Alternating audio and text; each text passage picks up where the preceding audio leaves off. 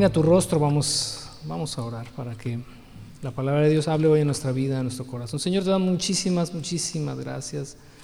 Eres bello, eres hermoso, digno de nuestra alabanza, nuestra adoración, nuestro reconocimiento, siempre, siempre, Señor, dirigido hacia ti. Porque de ti procede toda buena dada y de todo don perfecto. Y tú nos das todas las cosas en abundancia, como decía el apóstol Pablo, para que las disfrutemos. Hoy te agradecemos tanto por la amistad, por nuestros amigos, por nuestra familia, los que pudimos ver en estos días, los que a pesar de no poder tener cerca eh, físicamente, les tenemos cerca en el corazón al haberles llamado, enviado algún mensajito o simplemente expresado a través del medio que sea, que son importantes para nosotros. Y todos esos son regalos que tú nos das. Gracias por esta familia espiritual, cada uno, Señor, de los que conformamos este, este, esta habitación espiritual, nos pertenecemos los unos a los otros.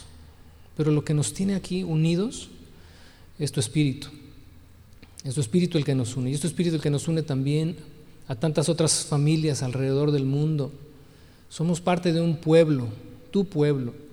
Y agradecemos, Señor, que nos hayas llamado desde donde estábamos para no dejarnos en el abandono, para no dejarnos sin esperanza y sin Dios en este mundo, sino darnos las promesas, hermosas promesas de ser tu familia, tus hijos. Gracias por cada hijo tuyo, Señor, alrededor del mundo. Y gracias por estos que están aquí, estos hijos tuyos, que te celebramos y que te damos gracias, Señor, por este episodio que se cierra y por este nuevo que se abre, en el cual te pedimos, Señor, tu sabiduría para vivirlo de la forma que te sea grata, de una forma que te honre, de una forma que te glorifique. En el nombre de Cristo Jesús. Amén.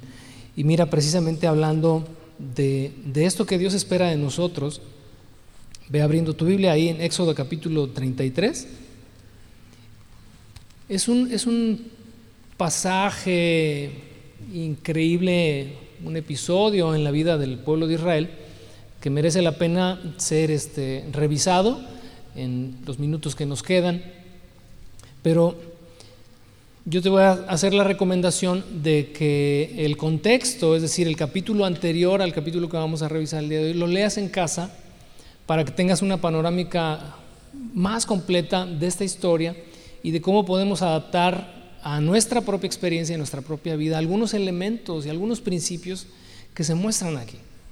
El capítulo 32 del libro de Éxodo no es el que vamos a considerar, pero te quiero dar un poquito de, contexto. En el capítulo 32 hay un episodio lamentable en la vida del pueblo de Israel.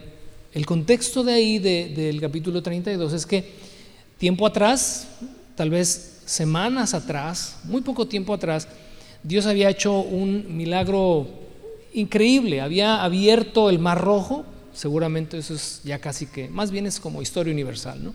Había abierto el, mar y el pueblo de Israel que venía recién liberado de Egipto había pasado por ahí en seco. Dios había manifestado su poder, había manifestado su gloria.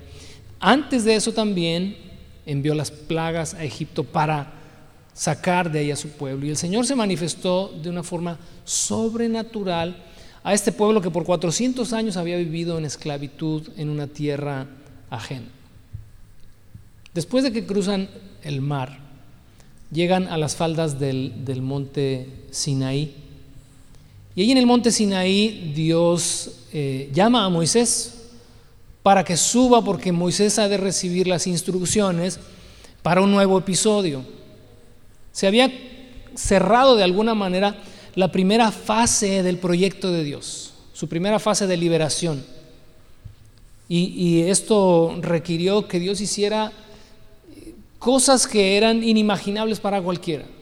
Y esta generación que por 400 años había vivido en esclavitud, conoció el poder del Dios de aquel que habían escuchado de sus padres y de sus abuelos y de sus bisabuelos. Finalmente conocían al Dios de Abraham, de Isaac y de Jacob. Y entonces llegan ahí a las faldas del, del monte Sinaí, termina esta primera etapa y en esta nueva Dios le dice a Moisés, ven y sube porque te quiero dar instrucciones para el viaje. Comenzaba una nueva jornada. Y ahí en esa jornada eh, Dios le da digo, tendrías que irte más atrás del capítulo 32, varios capítulos atrás, y comienzas a ver cómo Dios habla con Moisés y le dice, vas a hacer esto y esto, y le da literalmente el ABC de todos los preparativos para un viaje que comenzaría en breve. Lo que vamos a leer, uno pudiera suponer que todo sucede en el mismo día porque lo tienes dividido por uno o dos capítulos nada más, pero hay tiempos ahí que no se, que no se determinan y entonces pudiéramos pensar que hay semanas entre un pasaje y otro pero simplemente están ahí acampando, preparándose para un viaje, que en teoría no tendría que ser tan largo, el viaje hacia la tierra prometida. Pasamos de la fase de liberación ahora a la, a la etapa en la que vamos a avanzar y vamos a llegar al lugar prometido. Y la tercera etapa sería la introducción del pueblo a esa tierra, etcétera, etcétera. Pero entonces están ahí acampando, Moisés ya está ahí en el monte Sinaí, hablando con Dios y Dios con él. Dios le escribe las tablas de los mandamientos, pero algo sucede, si me acompañas allá al capítulo 32, no vamos a profundizar en ello, pero quiero darte lo más que pueda de contexto. Pero en el capítulo 32, por ejemplo, cuando está hablando Dios como dices en el verso 6, 7, perdón, mientras están hablando, Dios le dice a Moisés, baja ya de la montaña, tu pueblo, el que sacaste de tierra de Egipto, se ha corrompido, que pronto se apartaron de la forma en que les ordené que vivieran. Fundieron oro y se hicieron un becerro y se inclinaron ante él y le ofrecieron sacrificios. Andan diciendo, oh Israel, estos son tus dioses que te sacaron de la tierra de Egipto. Después el Señor dijo, he visto lo terco y rebelde que es este pueblo. Ahora quítate de en medio para que mi ira feroz pueda encenderse contra ellos y destruirlos. Después, Moisés, haré de ti una gran nación. Ahí hacemos una pausa. Qué palabras tan duras si uno, pudiera realmente recrear en la imaginación ese momento, de verdad que tuvo que ser un momento crítico, porque no estás hablando con cualquier ser humano enfurecido. Estás delante de un Dios que está altamente airado y enfurecido contra un pueblo que después de haber visto las obras poderosas de Dios, dijo, Moisés no baja, ya tiene días que se subió al monte, quién sabe si regrese, y entonces van con Aarón, su hermano, y le dicen, ¿sabes qué? Haznos dioses a los que podamos nosotros venerar y adorar. Aarón, de una forma irresponsable totalmente, les pide a todos que se quiten los aretes y las alhajas y las funde y les ofrece un becerro de oro al cual el pueblo adora. Y eso que estaba sucediendo a las faldas del monte Sinaí, mientras Dios y Moisés estaban ahí hablando, enfureció a Dios de una forma que se describe aquí como la decisión de Dios de exterminar al pueblo que recién había liberado. El único que tenía ahí enfrente, en medio, era Moisés. Puedes imaginarte a Dios diciéndole a Moisés, quítate de en medio, porque los voy a aniquilar a todos menos a ti. Y haré de ti una nación grande. Imagínate, imagínate si la historia hubiese tomado ese curso. No hablaríamos hoy de los, de los israelitas. ¿Cómo se les diría? Los moisesitas o otra nación, el pueblo de Dios, los moisesitas, ¿no? Pero Moisés comienza, versos adelante del mismo capítulo 32, comienza a decirle, Dios, pero ¿cómo vas a hacer esto si son tu pueblo? Son tu pueblo. Tú los sacaste. Y tú les prometiste que los llevarías a una tierra que fluye leche y miel. ¿Qué van a decir? Fíjate, Moisés, ese sabía por dónde llegarle a Dios. ¿Qué van a decir los demás pueblos de ti? Que no pudiste completar tu parte de tu trato y de tu proyecto para con ellos. Y entonces dice el capítulo ahí en el verso eh, 14 del 32 dice, entonces el Señor cambió de parecer en cuanto al terrible desastre con que había amenazado destruir a su pueblo. Tenemos aquí una primera fase. Dios aplaca tu ira. Dios, como si Moisés le dijera, Señor, cuentas a 10, cuentas a 10, respira profundo, pero lo que está pasando en realidad es algo grave, no es cualquier cosa. Entendemos y sabemos que Dios es un Dios justo, Dios no es un Dios que se aira eh, sin una razón justa. Su ira es justa, su enojo es justo y cuando castiga también aplica su justicia. Jamás hace algo arbitrario. El contexto que tenemos acá es el de un pueblo, como, como leímos, terco y necio,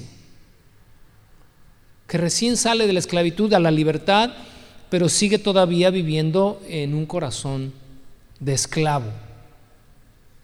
Nosotros estamos dejando atrás, y, digo estamos dejando atrás porque pues uno pudiera decir, sí, pero no, no hay ningún cambio. La semana pasada era, eh, el año pasado, ¿no? Que nos vimos, hace ocho días, pues sí, eh, pero no pasa nada entre un domingo y otro.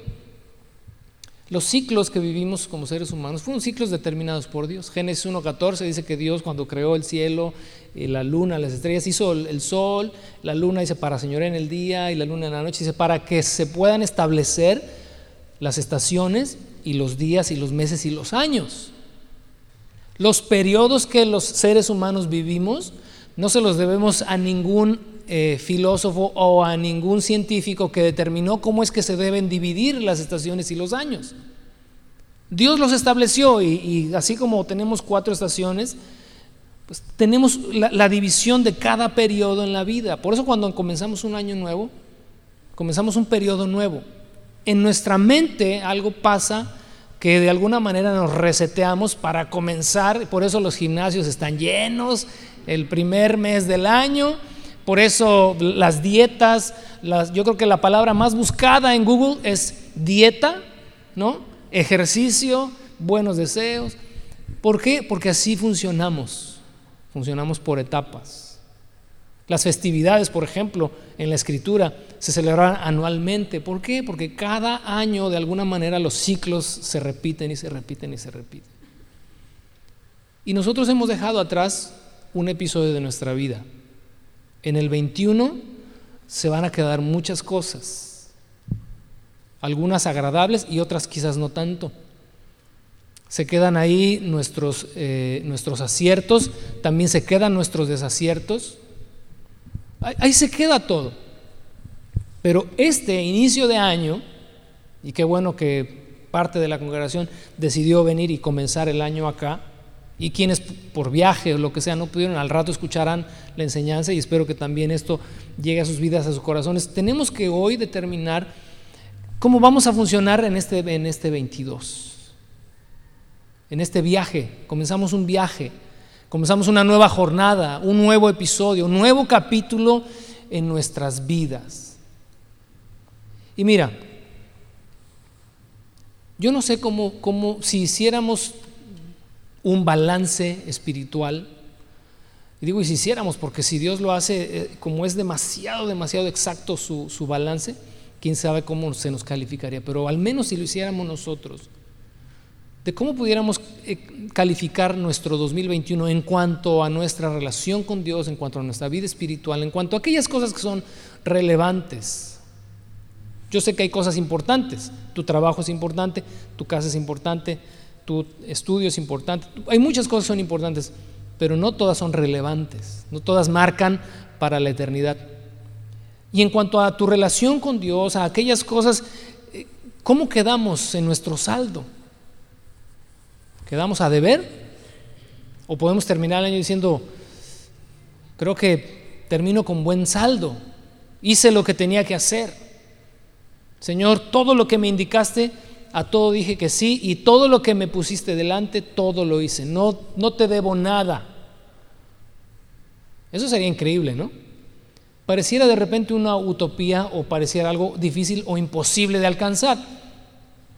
Pero cuando la Biblia, a través del apóstol Pablo, nos demanda, nos demanda un estilo de vida digna del llamado que recibimos, Pablo cuando está concluyendo el final de su carrera, termina con palabras así, he acabado la carrera, he peleado la batalla de la fe, a todos cuando se despide de los, de los hermanos en Éfeso, no le debo nada a ninguno porque a todos les di todo el consejo de Dios. Eso es entregar buenas cuentas de tu vida. Cerrar un episodio, cerrar un capítulo diciendo hice lo que tenía que hacer. Pareciera como inalcanzable, pero es la demanda de Dios para nosotros. Este pueblo que está saliendo de la esclavitud, que está entrando en un nuevo episodio, en un nuevo capítulo Habían conocido al Dios que, se manifestó a través de las plagas, abriendo el mar, o sea, haciendo cosas increíbles. En este nuevo episodio que estaba por, por comenzar, tendrían la oportunidad de conocer a Dios en otra faceta, de otra manera, pero no menos poderosa y no menos sobrenatural. Sin embargo, el corazón flaqueó y volvieron otra vez a su condición interna de esclavitud. Y cuando Dios observó eso, se airó y se enojó. En el capítulo 33, fíjate, acuérdate, en esta primera fase el Señor se aira y Moisés ¿qué hace? Señor, aplaca tu ira. Y entonces Dios, escuchando el clamor de Moisés, decidió no destruir al pueblo. Esto nos habla de la gracia, de la misericordia, del favor de Dios. Si hiciéramos un balance del año pasado, ¿eh? mientras vas buscando el 33 o si ya estás ahí, pero si hiciéramos un balance del, del año pasado y tú dijeras, no hombre, yo creo que si hacen un balance, si Dios hace un balance de mi vida, pues me va a tocar igual, o sea, como este pueblo, porque no hice absolutamente nada de lo que, de lo que Dios esperaría de mí, le quedo de ver todo, eh, me alejé, hice de mi vida un cacahuate, pero aquí estoy, ¿verdad? Quiero comenzar el año. Bueno, no te olvides, Dios, así como, así como con Moisés, porque hoy no tenemos a Moisés en medio, ¿eh? ¿Esa es una buena o es una mala? No, es una buena. Porque no tenemos a Moisés en medio entre Dios y nosotros. Tenemos a Cristo Jesús, que intercede por nosotros. Y así, fíjate, ¿eh? Si, Dios, si Dios se quedó con las ganas el año pasado de darnos crán, porque déjame decirte algo, ¿eh? para quienes a veces separan al Dios del Antiguo Testamento del Nuevo, Dios no cambió cuando, cuando se escribió el Nuevo Testamento. Dios nunca ha cambiado, ¿eh? Dios es el mismo. Su esencia es inmutable, jamás cambia. Lo que pensaba de los antiguos es lo mismo que pensaría de los modernos si hacemos exactamente lo mismo. Ganas de aniquilarnos también le dan. Te lo cuento a través de una parábola que Jesús mismo dio y habló de una higuera que el señor de una viña tenía y llegó a buscar fruto de esa higuera y dijo, esta higuera está aquí plantada, ocupa un espacio, no da fruto, le dijo al labrador, que es Cristo, córtala, porque inutiliza este espacio de tierra y, y aquí tenemos que producir. ¿Y qué es lo que hizo el labrador? Rogó lo mismo que hizo Moisés y le dijo, te ruego que me dejes abonarla, cavar alrededor de ella y cavar para cortar estas raíces que no profundizan y obligar al árbol de alguna manera a echar raíces profundas. Déjame cavar alrededor. Démosle la oportunidad, es la intercesión. ¿Por qué crees que Cristo intercede por nosotros? Porque hay un Dios, hay un Dios que juzga. ¿Quién puso a ese intercesor en medio? Dios mismo lo puso, por las razones que vamos a ver en el capítulo 33. ¿Tú crees que Dios no sabía que el pueblo se iba a corromper en su corazón? Lo sabía. ¿Y por qué crees que levantó un hombre como Moisés? Dios no solamente es amoroso, también es sabio. Y dijo, si yo no pongo un intercesor en medio de estos tercos y necios, si yo no pongo uno en medio, sí me los descabecho. Es en serio. Te lo digo así coloquialmente, pero es en serio. ¿Por qué crees que puso a un intercesor entre él y nosotros, a Cristo, a su Hijo? Porque si no estuviese Él en medio, o copelas, o copelas o cuello. Capítulo 33, Dios aplacó su ira, pero trae todavía la espina clavada. El Señor le dijo a Moisés, váyanse tú y el pueblo que sacaste de la tierra de Egipto, suban a la tierra que juré a Abraham, Isaac y Jacob. A ellos les dije, daré esta tierra a sus descendientes. A ellos les dije, y casi, casi como diciendo, por ellos lo voy a hacer. Enviaré un ángel delante de ti para expulsar a los cananeos, los amorreos, los hititas, los fereceos, los hebeos y los jebuseos. Suban a la tierra donde fluyen la leche y la miel. Y observa lo que dice aquí. Sin embargo, yo no los acompañaré porque son un pueblo terco y rebelde. Si lo hiciera, si los acompaño, seguramente los destruiría en el camino. Cuando los israelitas oyeron estas palabras tan duras, hicieron duelo y dejaron de usar joyas y ropa fina, pues el Señor había dicho a Moisés que les dijera, ustedes son un pueblo terco y rebelde, si yo los acompañara, aunque fuera un solo instante, los destruiría en el camino. Quítense las joyas y la ropa fina mientras decido qué hacer con ustedes. Ay, Dios mío, yo creo que ahí yo me desmayo si escuchara palabras así como es haciendo el pueblo y Moisés diciéndome, quítense las joyas. E-, era una señal de humíllense. Quítate las joyas y la ropa fina, humíllate delante de Dios porque Dios está airado. Yo cuando leo esto digo, ay, a veces perdemos de vista el hecho que Dios, bueno, te iba a decir que Dios es como nosotros, no, nosotros somos como Dios en cuanto a nuestras emociones, a nuestros sentimientos, ¿no? Y Dios está ahí, está enojado. Ya su ira se aplacó al grado de no querer destruirlos, pero ¿sabes qué ahora les dice? Ok, Moisés, está bien, no me los voy a echar al plato, llévalos a la tierra que le prometí a Abraham, a Isaac, a Jacob. Voy a cumplir mi parte del pacto, pero yo no voy con ustedes. ¿Te suena, no? Como cuando, cuando tu mujer o tu marido se enojan contigo. No, no, pues vayan, yo no voy a con ustedes. Váyanse de vacaciones ustedes, yo me quedo, ¿no? O vayan ustedes a comer, yo no voy, me quedo. Cuando te aplican esa ley, duele, ¿no? Imagínate Dios diciéndole al pueblo, ustedes van a continuar el viaje, pero yo no voy con ustedes, porque si voy con ustedes, tan solo un instante, qué miedo, ¿no? Estamos comenzando una nueva etapa, una nueva jornada. Imagínate que hoy, digo, imagínate nomás, que Dios nos dijera, ¿sabes qué? Pues bueno, ahí está el 22 por delante. Del 21 el Señor, mi hijo te salvó porque recuerda la, parábola que no terminé, déjame cavar alrededor de ella. Si da fruto este año, ya le hicimos. Si para el otro año no da, entonces sí la corto. Es un tiempo de gracia, ¿eh? es un tiempo de oportunidad. Ya hemos dicho aquí muchas veces, la gracia y la oportunidad, nunca supongas que, que hay para que peques y hagas lo que quieras. De todas maneras, ahí hay gracia. Los tiempos de gracia tienen un límite. La gracia no se agota, lo que se te agota es la oportunidad y lo que se agota es el tiempo que Dios determina darnos como oportunidad para ponernos las pilas. Y entonces acá,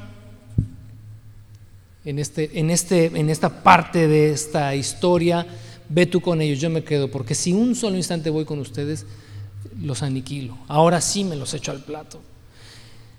Versos más adelante me voy a saltar hasta el verso 12 eh, Dice, comienza el verso 12 diciendo, un día Moisés le dijo al Señor. ¿Qué quiere decir esto? Que, te repito, están ahí acampando. Ya Dios le dijo a Moisés, yo no voy con ustedes, voy a enviar un ángel para que los guíe y voy a enviar un ángel para que los libre de todos los pueblos que van a ir este, sacando de la tierra donde los voy a introducir. Pero yo no voy. Ahí se queda, ahí se queda eh, en, como en stand-by, ¿no? Se queda en pendiente eso y están transcurriendo los días. Y una y otra vez Dios le está dando instrucciones a Moisés para el viaje. Y entonces sí, un día Moisés le dijo al Señor, tú me has estado diciendo, lleva a este pueblo a la tierra prometida, pero no me has dicho a quién enviarás conmigo. O sea, me dijiste que un ángel, pero pues, ¿cuál es? ¿Será Miguel? ¿No? ¿Será este, Gabriel?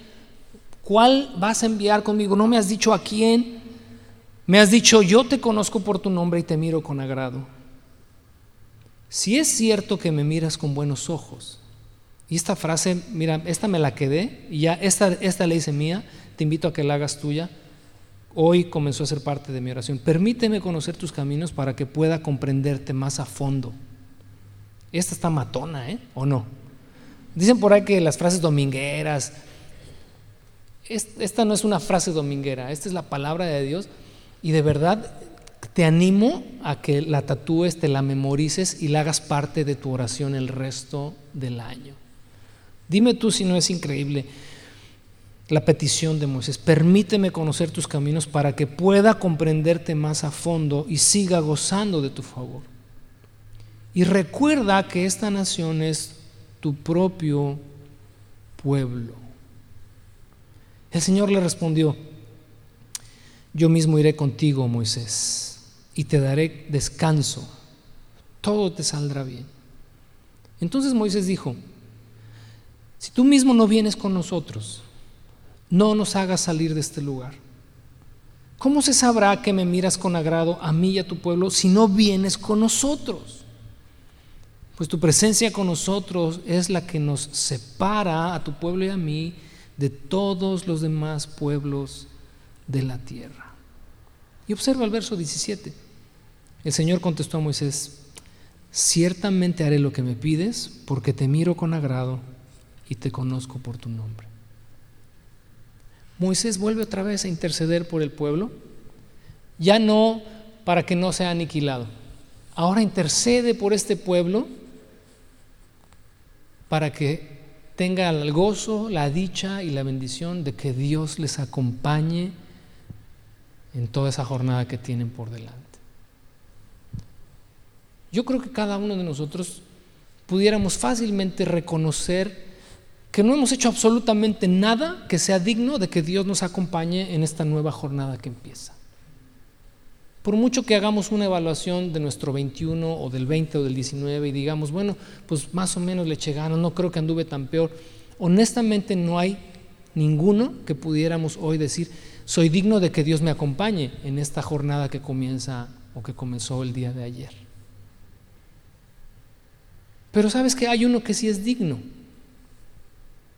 Moisés en ese momento era digno. Cuando, cuando Dios le habla a Moisés y le dice, a ti te conozco por tu nombre y has hallado gracia delante de mis ojos, es, es que honestamente entre toda esa multitud que había salido de Egipto, solamente Moisés era del agrado de Dios. Solamente Moisés era del agrado de Dios. Y por causa de Moisés, Dios nos les destruyó. Y ahora por causa de Moisés y de esta oración que Moisés eleva a Dios de todo su corazón y le dice, mira, si tú no vas a ir con nosotros, pues mejor aquí déjanos. Déjanos a las faldas de este monte, pero no daríamos un paso adelante si tu presencia no está con nosotros. Porque la única diferencia, fíjate bien, la única diferencia entre todos los pueblos de la tierra y nosotros es que tu presencia está con nosotros. ¿Qué nos hace diferentes a ti y a mí del resto de la humanidad? La presencia de Dios en tu vida y en tu corazón es lo único que nos hace diferentes. Somos, como decía Alex, tan imperfectos y tan necesitados de Dios como cualquiera. No hay nada en nosotros que nos haga mejores o más justos que el vecino, que el pariente, que el primo, que no conocen a Dios. La diferencia la hace la presencia de Dios en nuestra vida, en nuestro corazón, y que hay entre Dios y nosotros uno que es digno y uno que intercede por ti y por mí y que dice, Señor, no dejes a este flaco que avance solo en el 22. Se pierde. Este no sabe distinguir entre su mano y derecha y su mano izquierda si no le guío y si no le dirijo. Si la presencia de Dios no está con nosotros, de verdad, de verdad, no tenemos absolutamente nada y no nos diferencia nada del resto del mundo. ¿Cómo quieres comenzar este 22?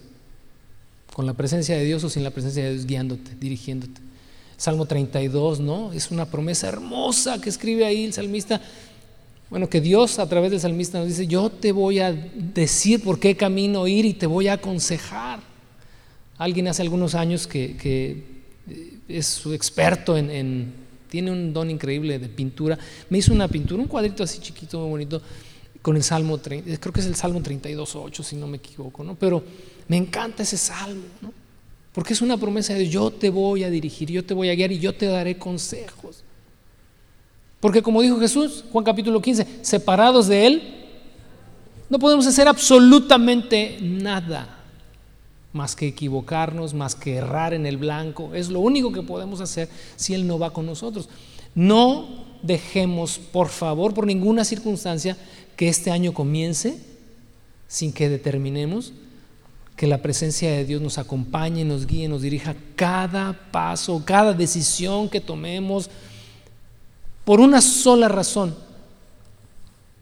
Porque pensando en este viaje en este nuevo episodio, y, escuchando ahorita, por ejemplo, a, Pedro y a Mara, que hablan de esta, de esta decisión que tomaron hace tres años y medio, yo llego a una conclusión, que no es nuestro viaje y que no queremos que Dios bendiga eh, nuestro, nuestro camino y nuestro viaje. Me encanta verlo desde otra perspectiva. Es su viaje. Porque a Israel lo sacó el Señor de Egipto. Ellos no salieron por su propio pie y, dijeron, Señor, pues acompáñanos en nuestro viaje. La ruta, el destino, lo trazó el Señor. Por lo tanto es su viaje y Él es quien va adelante y nosotros le seguimos. Si este 2022 no funcionamos de esa manera, vamos a perder un año valioso. Si son tus planes, si son tus propósitos, si son tus deseos, si son tus metas y lo único que esperas es que Dios le eche la bendición a tu proyecto de vida, estamos funcionando al revés, estamos caminando de reversa. Porque este 2022 tenemos que entenderlo así, Señor, es tu viaje y tú me estás guiando, tú me estás dirigiendo, tú me estás llevando a tu destino y yo tengo que seguirte a ti. Por lo tanto, tú me vas a marcar la agenda, tú me vas a indicar qué hacer, por dónde ir, por dónde no ir vas a ser tú delante de mí porque voy siguiéndote a ti, no tú me vienes siguiendo a mí. ¿Sí? Eso nos garantiza la presencia de Dios con nosotros. El pueblo se había alejado, volviendo en su corazón atrás. Por lo tanto, es como si le hubieran dado la espalda y Dios se quedara continuando en el viaje y ellos tomaran otra dirección. Pero cuando oyeron la palabra que Dios les dio a través de Moisés, no los voy a acompañar, entonces reaccionaron y Dios respondió. Así que la segunda fase de este trayecto es un ven con nosotros. Primero es aplaca tu ira, luego es ven con nosotros. Si hay cosas que necesitas que el Señor perdone de, tu año pasado, de tu episodio pasado, es aplaca tu ira, Señor. Por los méritos de Cristo, aplaca tu ira. Ven conmigo en este año que comienza. Y la última etapa es el perdón. Capítulo 34. Ya voy a hacer como un resumen, pero eh, Dios responde la petición de Moisés. Moisés le pide ver su rostro. Dios le dice, no, porque nadie puede ver mi rostro y vivir. Moisés desciende del monte. Eh, cuando desciende del monte, ¿verdad? Rompe las tablas delante de todos etcétera, etcétera. Pero entonces, eh, para volver a subir al monte y encontrarse con Dios en el capítulo 34, ahora Moisés es quien de su propia mano tiene que hacer otras tablas similares a las que Dios había escrito. Y Moisés vuelve a encontrarse con Dios al día siguiente. Ahí sí podemos saber que fue el día siguiente, así lo relata el capítulo 34. Pero cuando una vez que vuelve otra vez a estar Moisés delante de Dios para platicar con él, Dios hace algo con Moisés que no había hecho antes. Le reveló su carácter. Porque hasta ese momento, pienso yo, pienso yo, hasta ese momento Moisés, igual que el pueblo, estaban aterrados. Porque habían, habían conocido al Dios poderoso que libera, pero de repente ven a un Dios que se aira, a un Dios justo a un Dios que no, que, no, que, no, que no acepta que le puedas dar la espalda y que lo puedas pasar a segundo plano, que le puedas ser infiel en el corazón. Y el pueblo entonces está temeroso. Cuando Moisés sube de nuevo al monte, en el verso, capítulo 34, en el verso 5, dice, después el Señor descendió en una nube y se quedó allí con Moisés y proclamó su propio nombre, Yahvé. El Señor pasó por delante de Moisés proclamando, fíjate, Él pasó proclamando, ya ve el Señor, el Dios de compasión y misericordia. Soy lento para enojarme y estoy lleno de amor inagotable y fidelidad. Yo derramo amor inagotable a mil generaciones y perdono la iniquidad la rebelión y el pecado. Pero no absuelvo al culpable, sino que extiendo los pecados de los padres sobre sus hijos y sus nietos. Toda la familia se ve afectada, hasta los hijos de la tercera y cuarta generación. Al instante, Moisés se postró hasta el suelo y adoró. Entonces dijo, ante esta revelación, fíjate, ante la revelación del carácter amoroso, compasivo y perdonador y fiel de Dios, Moisés por tercera ocasión no pierde oportunidad para orar y le dijo, Señor, si de verdad cuento con tu favor, te ruego que nos acompañes en el viaje. Es cierto que el pueblo es terco y rebelde, pero, y como si abriéramos un paréntesis, ahora que sé que eres un Dios lleno de compasión y misericordia, lleno de amor inagotable y fidelidad, que derramas amor inagotable a mil generaciones, que perdonas la iniquidad, la rebelión y el pecado. Ahora que lo sé, entonces sí, continúo. Te pido que perdones nuestra iniquidad y nuestros pecados. Tómanos como tu posesión más preciada. Interesante es que como te decía en esta frase que merece la pena recordar, cuando, cuando Moisés le dice a Dios, permíteme conocer tus caminos para que pueda comprenderte más a fondo, Moisés entendió la justicia de Dios, pero también alcanzó a ver en esta revelación el corazón amoroso y perdonador de un Dios que en ese sentido y en todos no tiene igual no tiene igual y no tiene igual. Si haces un análisis de tu vida al día de hoy, si haces un balance de tu vida al día de hoy y dices, Señor, te quedo de ver un chorro, te quedo de ver un chorro. Yo espero que esta revelación que Dios le dio a Moisés te la esté dando a ti también en tu corazón y en tu vida hoy, para que no la desaproveches. Porque comienza un nuevo capítulo, hoy comienza un nuevo episodio.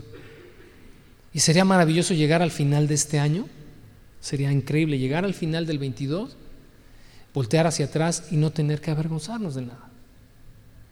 Y no tener que entristecernos por lo que no hicimos o por lo que hicimos, por lo que dejamos de hacer, por las palabras que, cerramos en nuestra boca, por el abrazo que no dimos, por la compasión que no mostramos, por el perdón que no otorgamos, que no nos quedemos con ese sabor de boca de pude haber hecho un poquito más.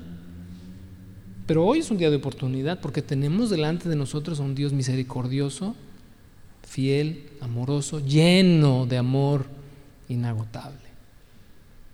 ¿Y sabes? Esta respuesta, pues porque a toda oración de Moisés Dios dio una respuesta.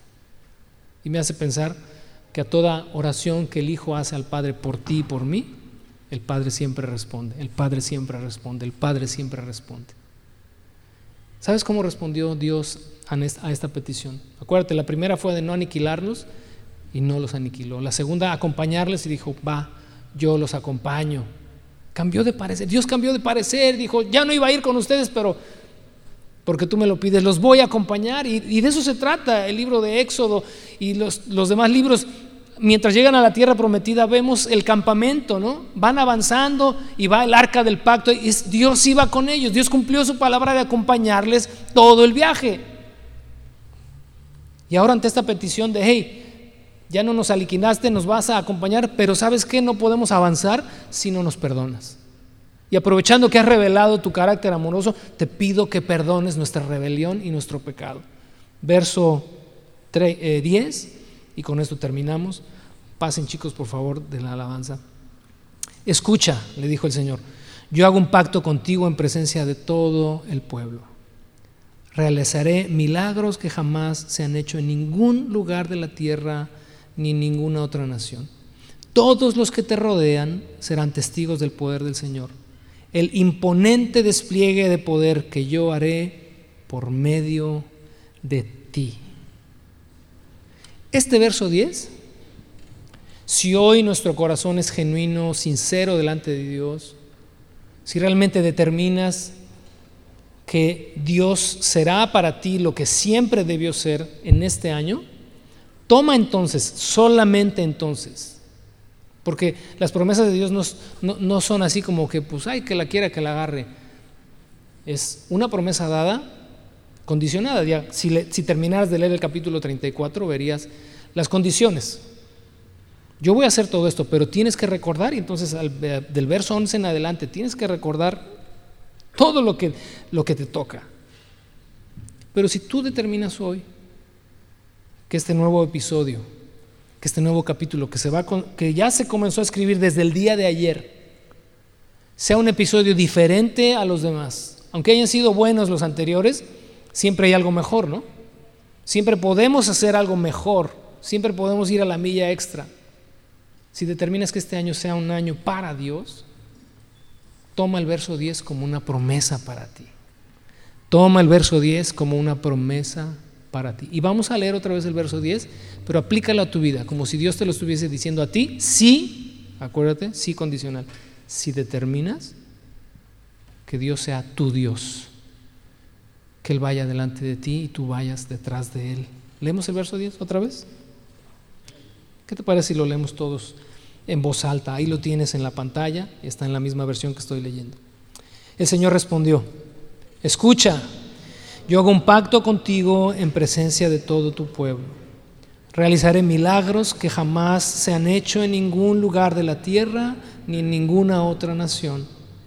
Todos los que te rodean serán testigos del poder del Señor, el imponente despliegue de poder que yo haré por medio de ti. ¿Te gustaría ser parte de esta estadística? ¿Te gustaría ser parte de esta estadística? Ponte de pie.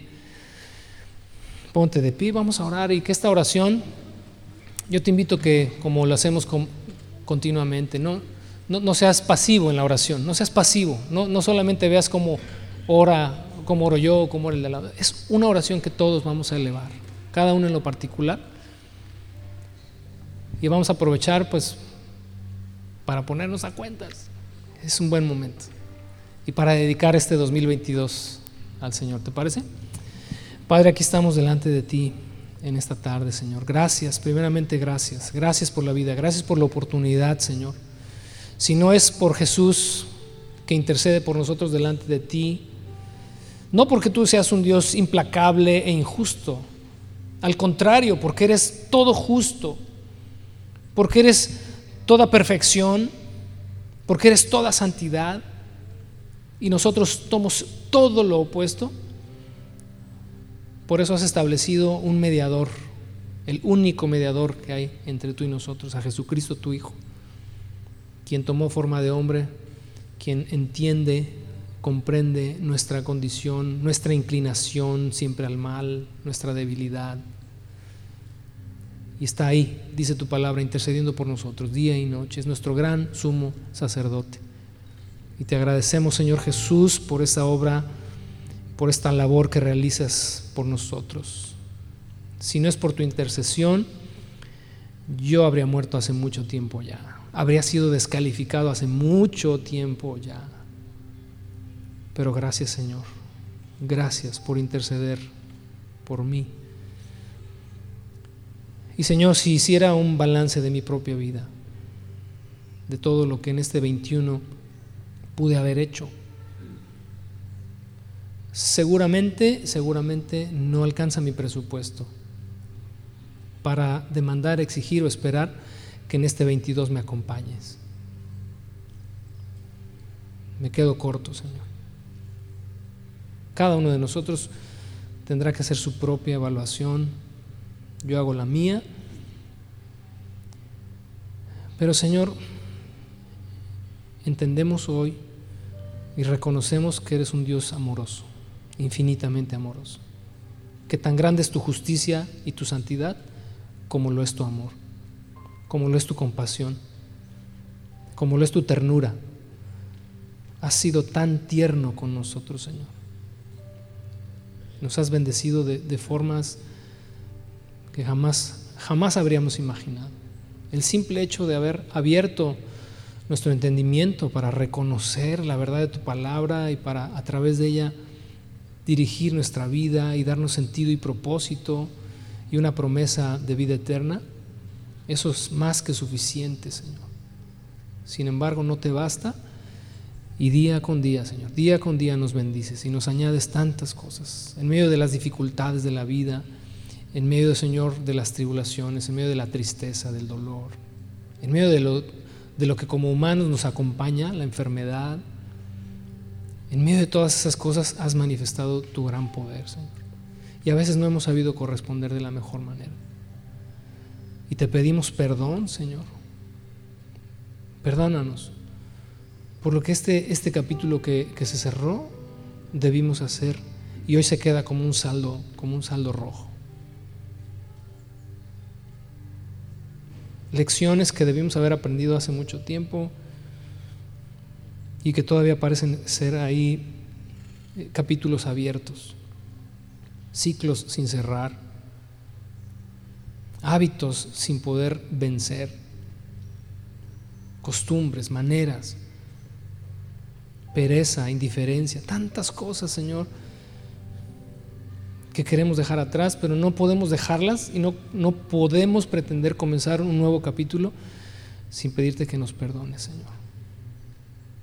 No podemos dar un paso en este año hacia adelante sin saber en nuestro corazón que nos has perdonado.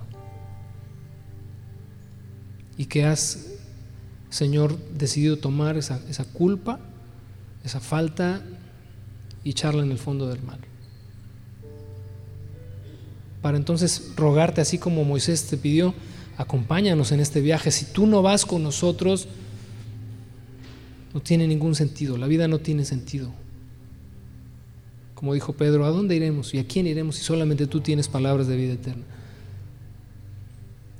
Acompáñanos, Señor, que esta jornada que, que está arrancando sea una jornada matizada, definida por tu presencia, Señor, en nuestra vida y en nuestro corazón.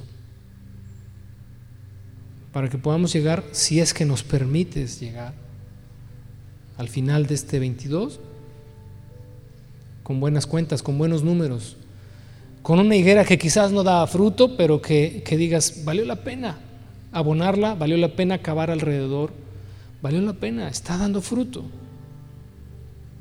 está dando fruto, está comenzando a reverdecer, está comenzando a florear esta que era una higuera estéril. Es lo que queremos ver al final de este año hacia atrás, Señor. Pero no lo vamos a lograr si no vas con nosotros. No te pedimos que nos bendigas. Te pedimos que nos acompañes porque tú eres la bendición. Tú eres la bendición. Y si tú vas con nosotros no nos va a hacer falta absolutamente nada, Señor. Y si también determinaras en algún momento de esta jornada 2022, que es momento de partir contigo, que por lo menos el tiempo de aquí a ese momento hayan sido los mejores días, semanas o meses de nuestra vida. Que nos podamos ir con un buen sabor de boca, Señor. Porque quién sabe si nos volveremos a ver en un año todos los que aquí estamos.